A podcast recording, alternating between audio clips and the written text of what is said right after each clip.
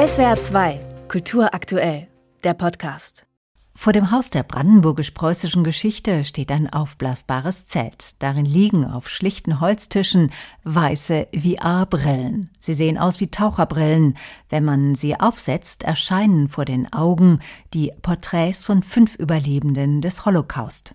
Dazu jeweils zwei Fragen. Zum Beispiel, wie haben Sie das Novemberpogrom erlebt? Schaut man mit der Brille direkt auf diese Frage, sieht man Ruth Winkelmann. Am 10. November 1938 fuhr sie mit ihrer Familie im Auto durch Berlin und sah, wie SA-Leute einen Juden mit Schläfenlocken packten. Und haben dem Mann, der einen schwarzen Mantel trug, auf dem Rücken einen Davidstern draufgeschmiert in weißer Farbe. Man muss sich auch mal vorstellen, wie dieser Mann sich fühlte, der in diesen Fängen von diesen SA-Männern war. Es war für uns grausig mit anzusehen. Ruth Winkelmann sieht in der virtuellen Realität genauso aus wie im richtigen Leben. Die ehemalige Schneiderin und Schwimmlehrerin ist persönlich zur Präsentation des Projektes in echt gekommen. Sie konnte erst von ihren Erlebnissen erzählen, als sie über 70 Jahre alt war. Ihr Vater war Jude und wurde in Auschwitz ermordet. Sie selbst überlebte in Berlin in einem Versteck. Wir haben uns versteckt in einer Laube in Wittenau. Das gehörte einem Herrn Lindenberg, der aber in der Partei war.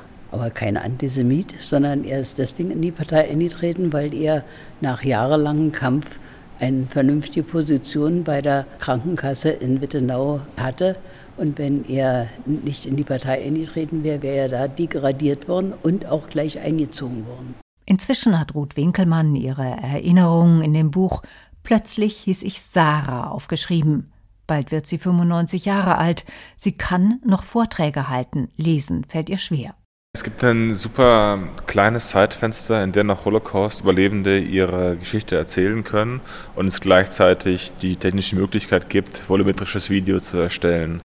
Sagt Christian Zipfel, der künstlerische Leiter des Projekts In Echt.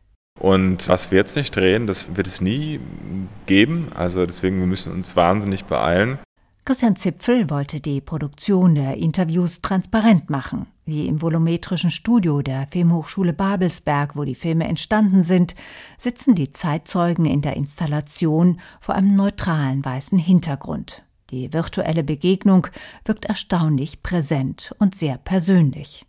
Die Neugier verleitet vielleicht zum Reinschauen, dann aber entwickeln die Erzählungen der fünf Überlebenden ihre eigene Intensität. Was möchten sie an die nächste Generation weitergeben, lautet eine Frage. In der virtuellen Realität beugt sich der Zeitzeuge Kurt Hillmann weit vor und sagt, die jungen Leute haben keine Verantwortung dafür, was geschehen ist. Sie haben aber eine Riesenverantwortung auf andere Art, nämlich zu verhüten, dass sich sowas nicht wiederholt. SWR 2 Kultur aktuell. Überall, wo es Podcasts gibt.